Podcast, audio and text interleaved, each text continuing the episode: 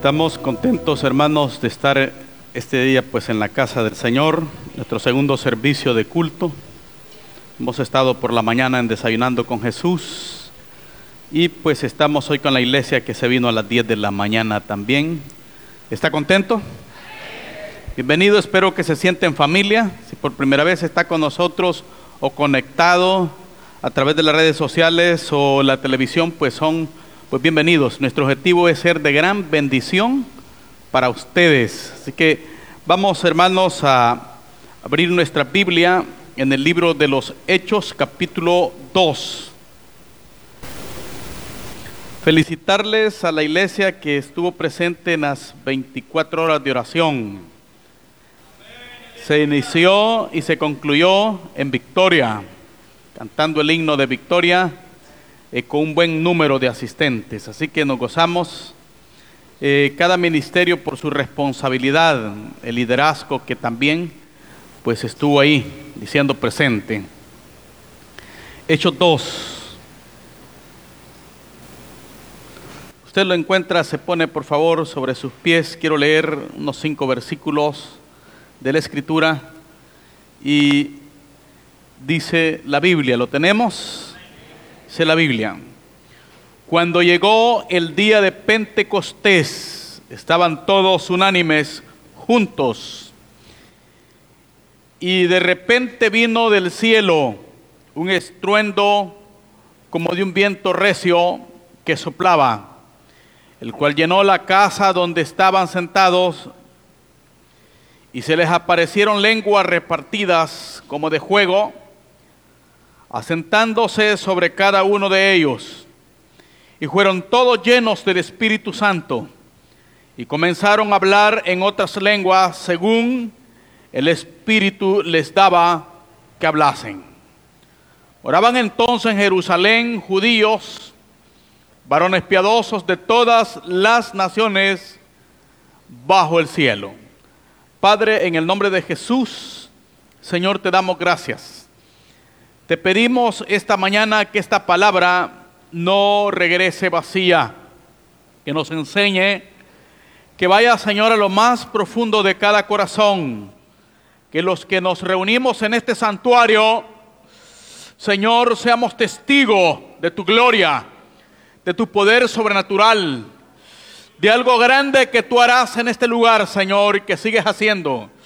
Gracias Jesús, gracias Señor. Amén. Tome su asiento, por favor. Titulé el sermón para este día, actitudes que la iglesia debe tener para un avivamiento. Ese es el tema, actitudes que la iglesia debe tener para un avivamiento. Cuando se pasan momentos como muchos los vivimos muchas veces, como los que la iglesia muchas veces está viviendo, eh, todos lo anhelamos Usted ve una persona que, que, llora, que danza adorando a Dios y usted dice, yo quiero vivir eso. Yo quiero vivir eso. Cuando ve un pueblo vivo, un pueblo, un pueblo que está totalmente activo, los verdaderos creyentes muchas veces lo, lo quiero vivir, Señor. Quiero tener eso. Pero detrás de eso viene cómo tenerlo. Yo estaba en una ocasión acá en mi oficina preparando un sermón y escuchando a un siervo de Dios predicar la palabra. Además de buena palabra que él estaba predicando, yo comencé a ver a un pueblo que él tenía, al cual pastoreaba, muy lleno de la presencia de Dios, muy numérico. Y entro a la, a la página de esta iglesia y puedo ver qué ministerio de este hombre de Dios para ser bendecido. Y recuerdo que yo le dije al Señor, Señor, quiero eso. Quiero eso que tiene ese siervo. Quiero tenerlo. Y minutos después de que estaba diciéndole eso a Dios, él comienza a contar cómo él había hecho, qué había pasado, cómo había obtenido lo que él tenía. Y el Espíritu Santo habla a mi vida y me dice, ¿lo querés de verdad? Y ahí pareciera que yo le decía, Señor, estaba bromeando, porque yo no quiero vivir lo que ese tipo vivió. Y eso suele pasar muchas veces con muchos cristianos. Muchas veces tú quieres y admiras y muchas veces te, limitas y, te, y entras al extremo eh, equivocado y comienzas a criticar al que está creciendo, al que es bendecido, al que Dios es generoso y se congracea y le da de todo. Y tú en vez de, como no quieres vivir el proceso, te dedicas a criticarlo. Entonces, ¿qué actitudes tener para sufrir un avivamiento de Dios? El Pentecostés, 50 días después de la Pascua, se le llama también la fiesta de las semanas. Esta fue una de las tres mayores fiestas del año que Israel practicaba. En el libro de Deuteronomio capítulo 16, el versículo 16, dice la Biblia, tres veces cada año aparecerá todo varón tuyo delante de Jehová tu Dios, el lugar que escogiere, en las fiestas solemnes de los panes sin levadura, y en las fiestas solemnes de las semanas y en las fiestas delante de los tabernáculos. Y ninguno se presentará delante de Jehová con las manos vacías. Esta fiesta se conocía también, esta fiesta solemne, como la fiesta de los tabernáculos. Todo Israel se iba a estar cerca del santuario o del tabernáculo y el jefe de familia tomaba toda su familia ¿A quiénes tomaba? Y se iba y ponía una tienda de campaña. Y allí pasaban por siete días consagrándose, comiendo panes sin levadura y enseñándole a los hijos, mira, esto lo hacemos porque un día Dios nos liberó de Egipto. Y aquel cipote acomodado que estaba acostumbrado, si lo aplicamos a nuestro contexto, nació con aire acondicionado, duerme con aire acondicionado, se pone zapatos y ropa de marca. Ese cipote es el que más molesta muchas veces cuando tú lo quieres someter a las cosas de Dios. Tiene todo. Ahí se daba cuenta que era sufrir, ahí no había aire, ahí el pleno calor de Medio Oriente. Y el octavo día, el jefe de familia se presentaba no con las manos vacías al santuario de Dios. Y ese proceso permitía obtener perdón, pero también la bendición del cielo. Si usted leyó conmigo, vino desde el cielo un estruendo de un viento recio. Las bendiciones no vienen hermanos del norte no vienen de tu vecino, no vienen de ningún lugar más, vienen del cielo. Pero para que vengan de allá, tú tienes que estar bien con el cielo. El Espíritu Santo viene sobre su iglesia en momentos especiales. Hay una palabra que usted leyó ahorita ahí conmigo, el lugar que Dios escogiere. Yo creo que vea a su hermano y le diga, está en el lugar correcto, dígale. Porque muchas veces hay personas que quieren ser bendecidos, pero se han conformado a estar con el control de su TV, viendo la transmisión o viendo el programa. De todos modos, a las 7 predica el pastor de nuevo en el canal, así que ahí lo vamos a ver. Tú tienes que estar en el lugar que Dios quiere que estés para ser bendecido. Tú quieres que tu familia sea bendecida, tú tienes que tenerla en el lugar que Dios quiere que esté tu familia. No se saca el espíritu de alcahuetú la madre y quiere que su niño nunca se lo toque, pero ha sido todo el tiempo alcahueta con ese individuo. Si Dios quiere que tu familia esté en el lugar que esté. Y entonces tu familia va a ser bendecida. Dios quiere que tú estés todo, hermanos. Israel por eso practicaba esto, capítulo 16, verso 16. Todos se van a ir y ahí se estaban. Y aquel llorazón de cipotes. Pero cuando dice, es que el niño molesta a otra madre, me le van a hacer ojo al cipote. Ya tiene dos, hombre. Por eso no trae a su niño. Y obviamente el cipote después de 3, 4 años que usted lo trae es el que más molesta, pues. No lo tuvo encerrado cubriéndole los hermanos, pues. Entonces, ese es el problema muchas veces y no vas a ver la bendición de Dios en tu vida.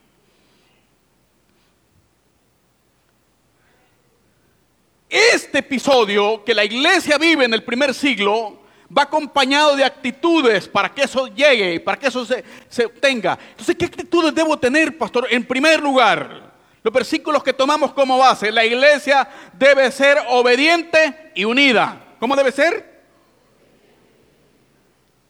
Mire, tú puedes estar acá. Pero hay una palabra que dice aquí, estaban todos unánimes juntos. ¿Cómo estaban? Unánimes juntos. Ahí estaba la iglesia de hechos. Porque muchos están acá, están juntos, pero no están unánimes. O viceversa, unánimes, pero no están juntos. Entras acá y todavía hay raíz de amargura en tu corazón. No dejas de calumniar a tu hermano, no dejas de expresarte mal de él, no dejas de sentir odio contra tu hermano. Eso no funciona. Aquel está gozoso llorando, tú no sientes nada. Durante tú no seas libre tu corazón, no vas a sentir nada, porque debes estar unido y obediente a la palabra de Dios. La palabra unánime juntos viene del vocábulo griego homotumadón. ¿Qué significa homotumadón? Estar de acuerdo, de mutuo consentimiento, mantener la unidad de grupo. Eso significa homotumadón, estar de acuerdo, unánime juntos, mantener la unidad del grupo. Iglesia, tú pudiste ver hecho lo que tú te plazca fuera. Es más, en esta iglesia y en todos los lugares donde hay una iglesia que se predica la palabra de Dios, no se llenan de gente buenas. Si un pastor que dice, aquí solo gente buena, te está mintiendo. Está jugando con tu inteligencia.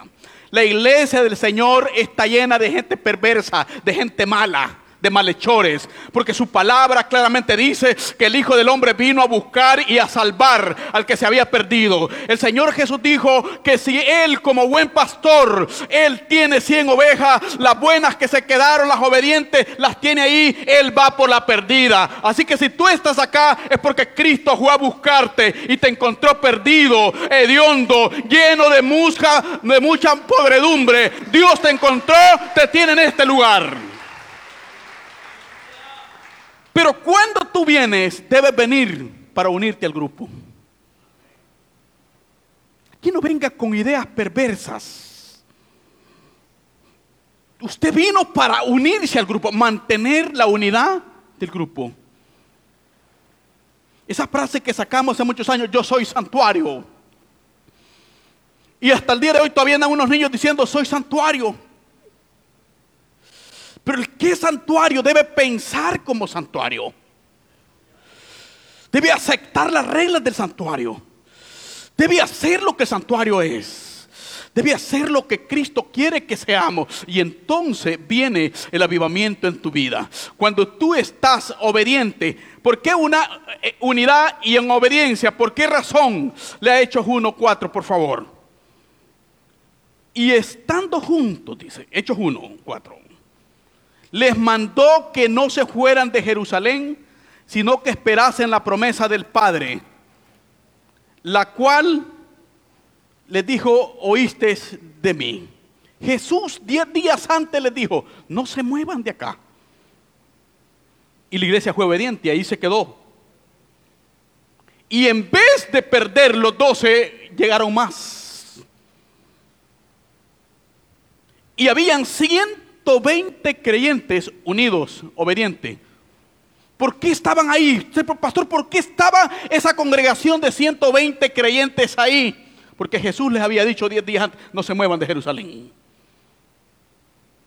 Entonces, no solamente estaban unidos, estaban obedeciendo el llamado de su Dios. Obediente. ¿Por qué debo, pastor, estar en medio del grupo? Porque así dice el Señor. ¿Por qué debo estar acá? Porque debo ser obediente. Porque no hay otro lugar donde el Espíritu Santo pueda hacerse sentirte libre. No hay otro lugar donde Dios pueda bendecir tu vida. Porque su palabra ya antes dijo, mira cuán bueno, cuán delicioso es habitar los hermanos juntos en armonía. Porque en ese lugar donde el Señor envía bendición y vida eterna. Por eso tú debes de estar en este lugar. Por eso debes unirte siempre al grupo. Porque es donde Dios tiene bendición para ti. Porque el santuario no es un lugar de distracción, es un lugar de encuentro personal con tu Dios. Ese es el santuario, el porvenir. Si usted vino acá, ay pastor, pero es que a mí me molesta ver eso, hermana. ¿Y para qué viene? Usted no debió venir aquí para ver a su hermano, usted debió venir para tener un encuentro con Dios. Entrar por esas puertas que este santuario tiene y entrar a ese lugar. Debe venir con mucho anhelo. Es más, desde ayer debiste haber hecho como mi esposa que yo la, un día antes está preparando todo. Y yo digo, ¿y por dónde vas? No, la ropa que me voy a poner mañana, dice. Yo estiro el pie y le, pongo encima y lo estoy ajando. Es que mañana es que va a ir, hombre. Le digo, ¿por qué estás ahorita? Ah, porque sí me gusta a mí. Entonces hay creyentes que no. Hasta que, oye, que el carro está pitando, me espera. Y está en chores todavía. Debe estar ya preparado un día antes porque viene a encontrarse, hermano, no con el novio, sino con la persona que te ama, con tu Dios, con quien te liberó. Yo no sé si alaba a Dios esta mañana. Entonces, esa debe ser la actitud para que haya avivamiento, para que tú te sientas feliz, pues. Entonces, ¿qué es avivamiento, pastor? Mire, una persona que recibe el Espíritu Santo, lo primero que tiene es amor. ¿Cómo es posible que yo ame a esta persona si me ha dañado? Me Porque tiene el Espíritu Santo. ¿Qué más tengo, pastor? Gozo. Diga conmigo gozo. Tengo gozo. Siempre hay una palabra de adoración a Dios en mi boca. Siempre hay. ¿Y qué más? Paz. Los amargados, los cara limón, no caben en la iglesia del Señor. Una persona salva tiene paz, tiene gozo, sonríe siempre, siempre tiene amigos, se siente rodeado de muchos amigos porque tiene el Espíritu Santo. Tú dices, pastor, yo me voy a ir de acá porque no tengo amigos. ¿Qué, qué consejo me da?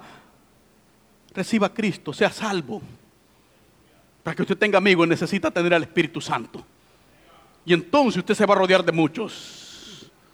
Segunda actitud que la iglesia debe tener para tener un avivamiento es, la iglesia debe de estar determinada. ¿Cómo debe estar? Determinada. Busque Hechos capítulo 4, versículo 31, leo con usted.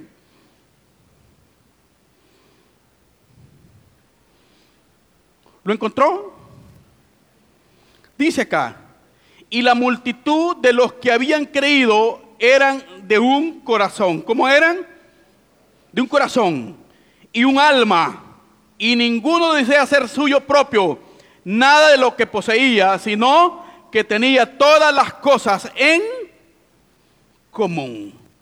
Una iglesia, hermanos, muy determinada. Cuando hubieron orado, el lugar, dice la Biblia, en que estaban congregados, tembló y todos fueron llenos del Espíritu Santo y hablaban con denuedo la palabra de Dios. Cuando el apóstol Pablo, cuando el apóstol Pedro y Juan viajan hermanos a Israel y van al templo de la hermosa, encontraron un hombre cojo en aquel lugar. Y al encontrarlo, ellos le hicieron, lo ministraron y provocaron una sanidad en aquel cojo. Pero ese milagro provocó a celos a las autoridades de la iglesia de la época, del judaísmo, al gobierno en turno como lo era el imperio romano, porque ellos andaban una autoridad. Entonces ellos fueron amenazados, pero las amenazas no les impidieron seguir recibiendo bendición de Dios ni dejar de predicar, sino al contrario, con denuedo fueron y predicaron la palabra de Dios. Porque una iglesia determinada. Cuando tú estás determinado, no le sirves a Dios, no predicas, no sirves en tu ministerio, no atiendes tu célula por lo que Dios te está dando. Tú lo haces porque estás determinado, sino por lo que Dios es. No intenta retorcer el brazo a Dios. No abandonas tu privilegio, tu ministerio. Los hermanitos esperándote y tú no, no apareciste. Si abandonas la célula, sin siquiera muchas veces decirle a tu, supervisor ni nada. Una iglesia determinada recibe bendición de Dios. Tú tienes que estar determinado, sin importar. Tú estuviste orando por 24 horas y más tarde dice, Señor, pastor, yo ya quizás no voy a seguir aquí. Ponga otro en mi lugar. Es que tengo problemas. Yo le pedí a Dios y no me respondió. Todos aquí han testificado menos yo. A Dios no se le sirve por lo que Él me da. A Dios se le sirve por lo que Dios es. Él es tu Dios. Él es Dios. Una de la actitud de la iglesia primitiva es que estaba determinada. Nada le hacía cambiar, ni condiciones pésimas, ni amenaza, ni condiciones políticas, ni nada, ni hambre, ni sed, ni cuchillo, ni espada, ni persecución. Nada apartaban a esta iglesia del amor que había en Cristo Jesús. Ellos estaban determinados a seguir a Jesús. Si queremos estar determinados, pastor, sin importar lo que venga, yo voy a servir a Dios. Y si con todo orgullo pongas la camisa, soy santuario. ¿Por qué? Sin importar lo que venga, yo estoy determinado, soy santuario. Tú no viniste al Señor para ser de una actitud de un cometa o complejo muchas veces de desgracias. No, Señor. Tú viniste a Jesús para ser parte del cuerpo de Cristo. Y ningún miembro del cuerpo de Cristo puede decir, bueno, Uy, este gordo se levantó y hoy no lo voy a cargar, dice el pie, porque ¿quién lo manda a comer tanto?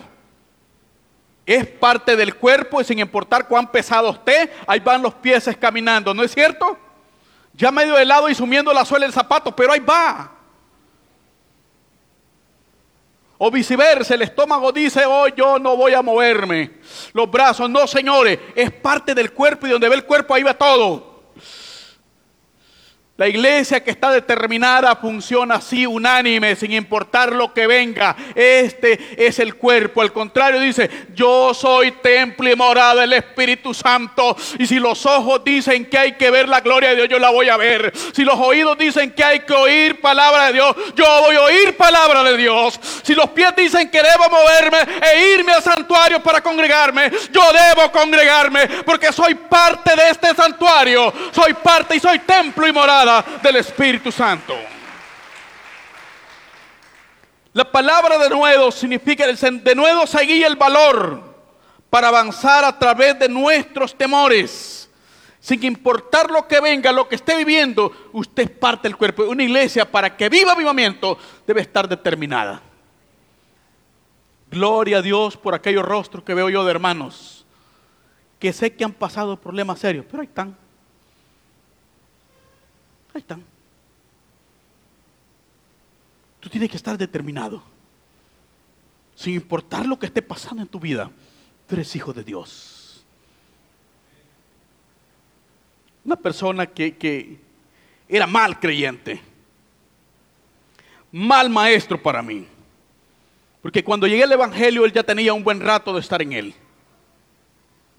Y el domingo estábamos juntos en la misma iglesia escuchando el mismo sermón del mismo pastor. La gran diferencia era que yo siempre anotaba todos los textos del pastor en mi libreta, porque era de esa clase de creyentes. Y después que me iba del templo a la casa, llegaba con mi Biblia y mi libreta y comenzaba a rumiar la palabra que el pastor había predicado. Todo lo bueno. Trabajábamos juntos, donde llegamos al trabajo, el tema del día, del día lunes, era el sermón del pastor. Qué palabra, le decía yo, qué bueno. Y él solo oyéndome. ¿Sabe cuál era la gran diferencia entre él y yo? Que él no anotaba todo lo bueno del pastor, los errores anotaba.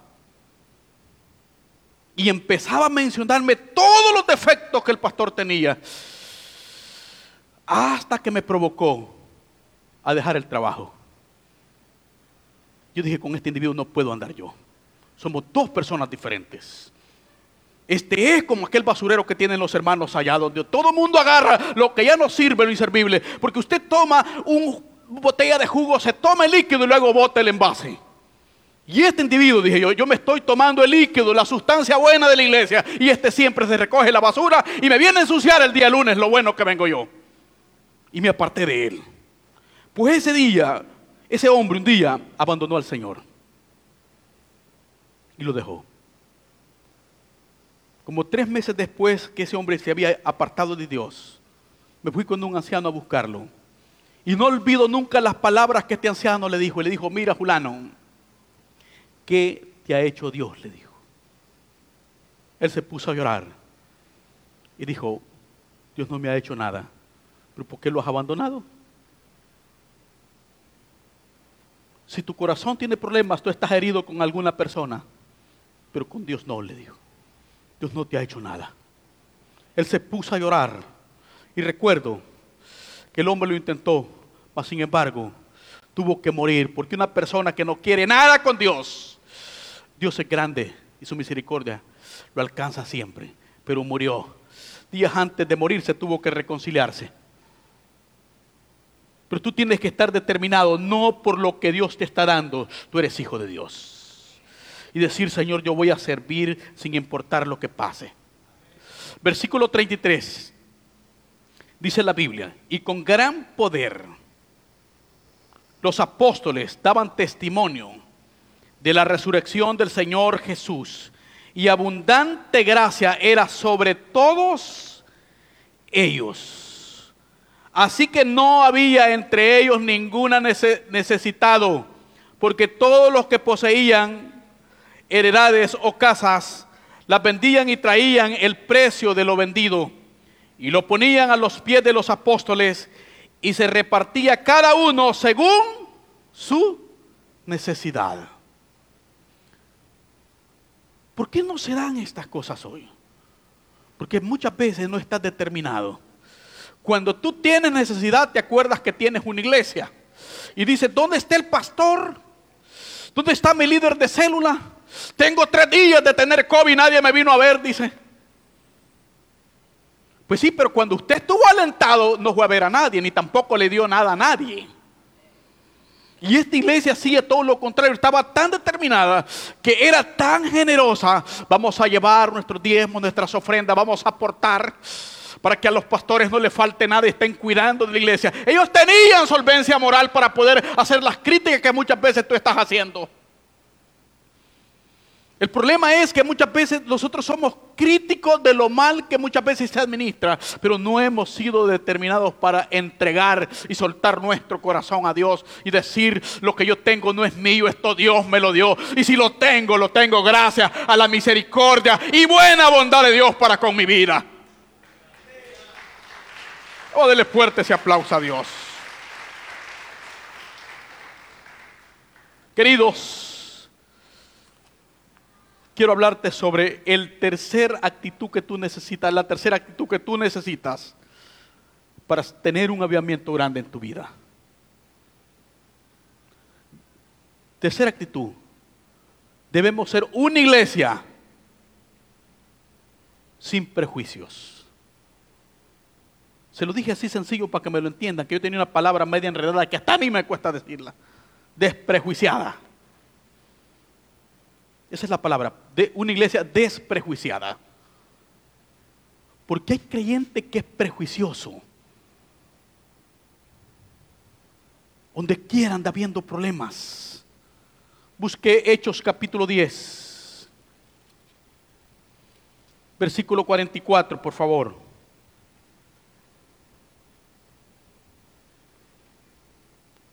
y 45.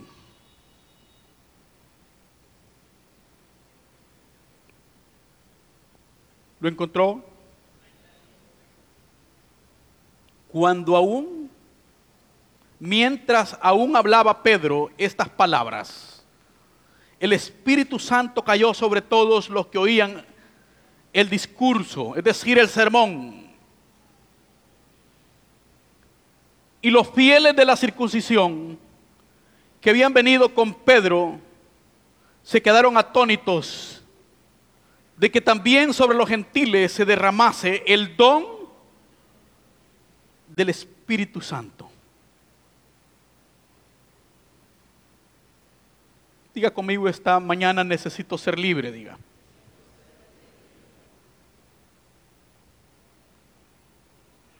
Para esta época, la iglesia no solamente habían creyentes fundadores y ortodoxos que habían surgido del, judaísmo, sino que ya habían gentiles. El problema es que para el judaísmo un gentil era una persona no circuncidada. De acuerdo al judaísmo, un gentil era más que un, menos que un perro. Cuando menos un perro, wow, wow. Pero un perrillo le llamaban, ay, ay. Era menos.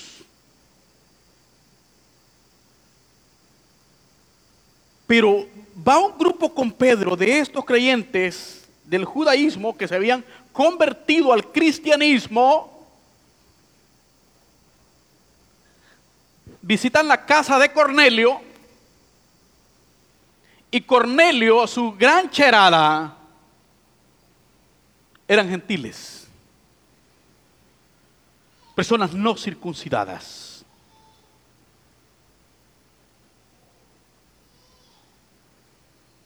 Y Pedro ni siquiera estaba orando por ellos, aún les estaba predicando cuando el Espíritu Santo cayó sobre ellos. Y cuando estas cosas sobrenaturales surgen, si tú tienes prejuicios, tú necesitas ver, tú necesitas ver con tus ojos que el Espíritu Santo solo cae en los creyentes más santos, ¿no es cierto?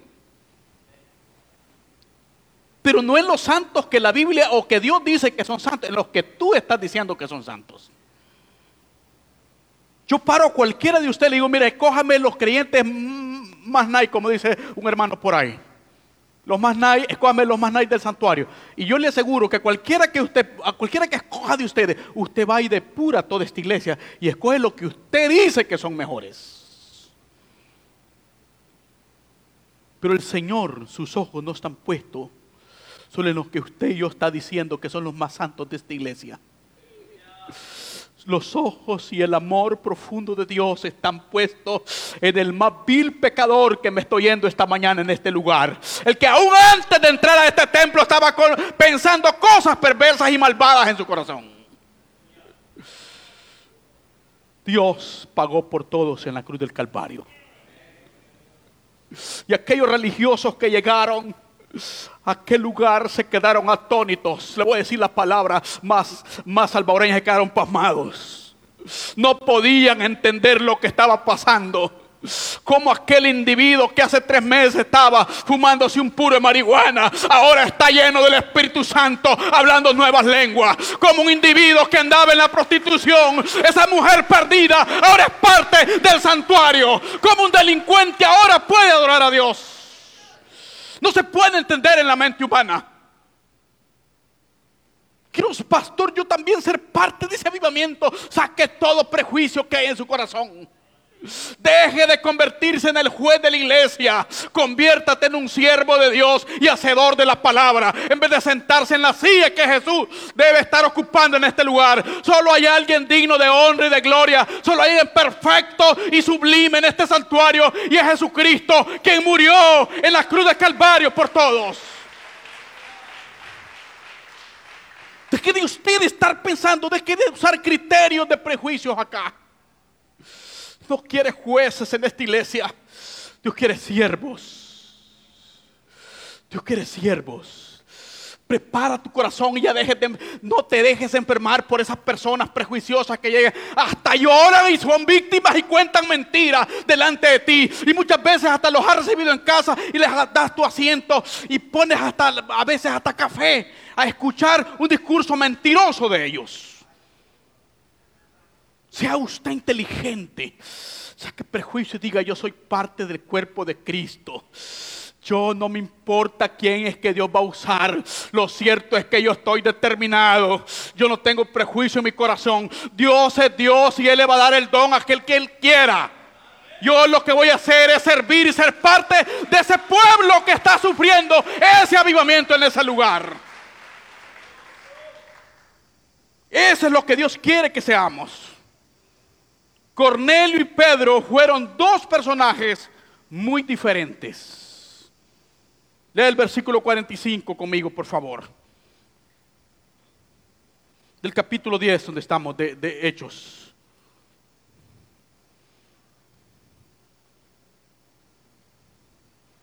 Dice el cual, y los fieles de la circuncisión que habían venido con Pedro se quedaron atónitos de que también sobre los gentiles se derramase el don del Espíritu Santo. Cornelio era un gentil rico y militar. Eso era Cornelio. Pedro era un pescador judío que se volvió predicador. Eran completamente diferentes. Un rico y militar gentil. Un pescador judío con grandes principios de mucha ortodoxia en la iglesia del judaísmo. Pedro, un pobre. Pero el plan de Dios los incluyó a ambos. Yo quiero que vea a su hermano, sonríe y le dice, Dios te incluyó a ti también, dígale. Sonríe y dile, Dios te incluyó a ti también, dígale. El plan de Dios no es nuestro plan. En mi plan incluyo y selecciono personas buenas.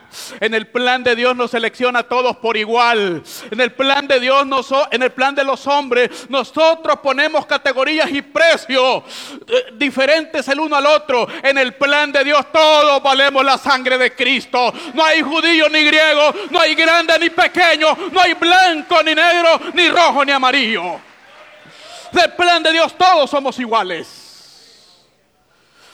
Esto nos va a provocar, iglesia, un aviamiento cuando tú te sientes a la silla y digas, valgo el mismo precio.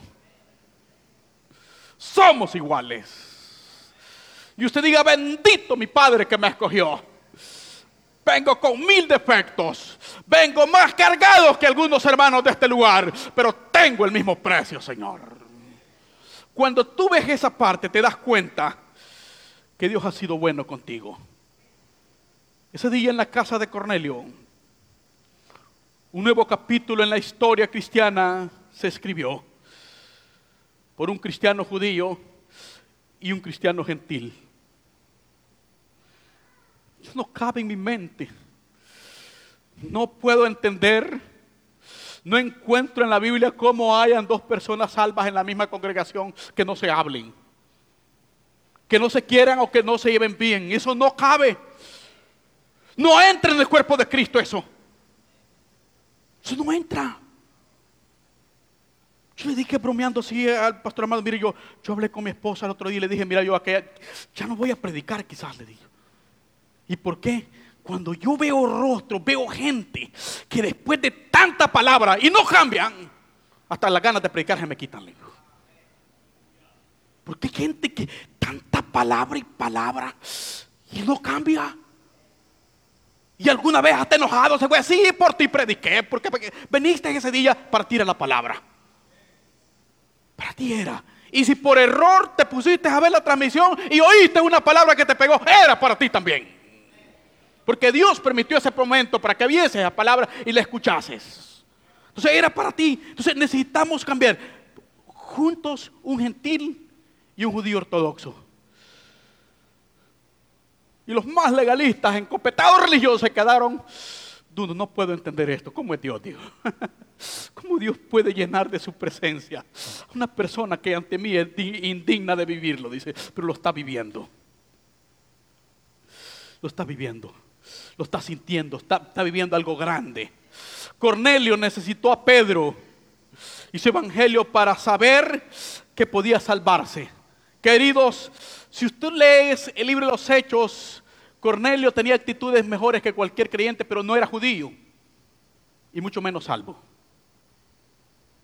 Y necesitó a Pedro para ser libre y ser salvo. Pero Pedro necesitó a Cornelio y su salvación para saber que los gentiles estaban incluidos en el plan de Dios. ¿Entendió lo que le dije? Cornelio necesitó a Pedro y Pedro necesitó a Cornelio para darse cuenta que Dios no hace acepción de personas. Hay una persona esta mañana que seguramente te ha herido, te ha ofendido. Yo te doy una palabra esta mañana, la necesitas, por eso Dios te la puso. La necesitas, porque ahí te das cuenta de que estás hecho. Cuando hay una persona que te afecta es porque la necesitas. El Señor se ha dado cuenta que tú no estás completo y necesitas a alguien que te esté puyando siempre porque así te hace orar. Estás pasando un problema duro en tu vida. Yo te digo esta mañana, el Señor te dice hoy, lo necesitabas. Porque de otra manera tú no entendieses el amor y la misericordia de Dios. Estabas tan grandecito ya que necesitaste ese aguijoncito que te puyase para que tú te des cuenta que necesitas ser humilde y aprender a depender de Dios. Yo no sé si alaba a Dios aún esta mañana.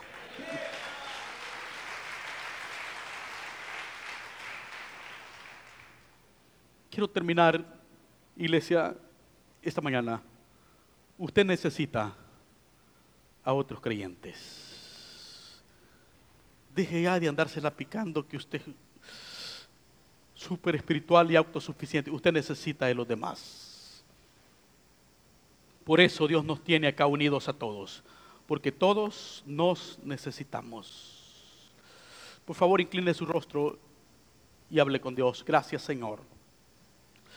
He predicado tu palabra, Jesús. Yo te pido, Señor, en esta hora, por favor, que tu Espíritu Santo, Señor, toque cada corazón. Llegue a cada vida, Señor. Señor, yo prediqué esta palabra. Lo he hecho, Señor, con el gran propósito de hablar lo que tú pusiste en mi boca. De llevar a esta iglesia a dimensiones diferentes, Señor. De conducir a los extraviados al camino correcto, Señor. De llevar una luz a aquel que está viviendo en tinieblas, Señor. De dar libertad al que vive cautivo, Señor. Yo te pido esta mañana, Señor, que tú vayas al corazón de las personas tú vayas al corazón de ellos y hazles sentir que te necesitan. Sentir que te necesitan. Y que ellos no son suficientes solos. Que necesitan a los demás creyentes de esta congregación. Yo te pido esta mañana, Señor, que vayas a lo más profundo de cada corazón. Espíritu Santo, gracias Gracias. Vamos, hable con Dios y desnúdese con Cristo esta mañana. Usted hable con Dios. Dígale a Dios lo que usted es. Al final Dios ya lo sabe. Hable con Dios. Dios es algo así como el espejo que tú tienes en tu casa. Dios ya sabe lo que tú le estás mostrando. Dile, Señor, gracias. Gracias, Padre, por todo, Señor. Gracias, Jesús. Mientras tú estás orando, la iglesia ahora, quiero invitar a aquellos que están sin Cristo esta mañana a que no se vayan sin Jesús. Tú no viniste acá a este lugar porque alguien te invitó simplemente. Tú estás acá porque Dios tiene propósitos en tu vida. Es el momento. Venga Jesús. Vuelva hacia Dios. Si tú eres parte de esta iglesia, pero estás viviendo momentos muy complicados, muy difíciles, inclusive te convertiste en un creyente hipócrita, dile al Señor esta noche. Esta mañana dile, Señor, aquí estoy, aquí está mi vida. Cámbiala. Señor dice su palabra, deje el impío su camino y vuelva hacia Jehová el cual es amplio en perdonarle. cual es amplio en perdonarle, dice el Señor. Dios te tiene acá con un propósito y es hacerte libre. No se vaya sin Jesús. No se vaya esta mañana sin ser libre. Oh Espíritu Santo, gracias Señor. Gracias, gracias, gracias por tocar corazones. Por liberar Jesús, gracias.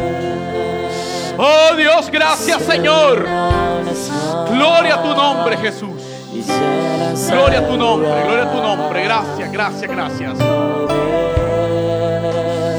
Vamos, dile al Señor. Tú quizás le diste a Dios una palabra. ¿Por qué a mí, Señor? ¿Por qué? Hoy di lo contrario. Dile, Señor, gracias por este proceso. Ya no le preguntes a Dios por qué. Dile gracias. Porque en este proceso me doy cuenta que no estoy sola. En este proceso me doy cuenta que tú estás conmigo. Gracias, Señor, porque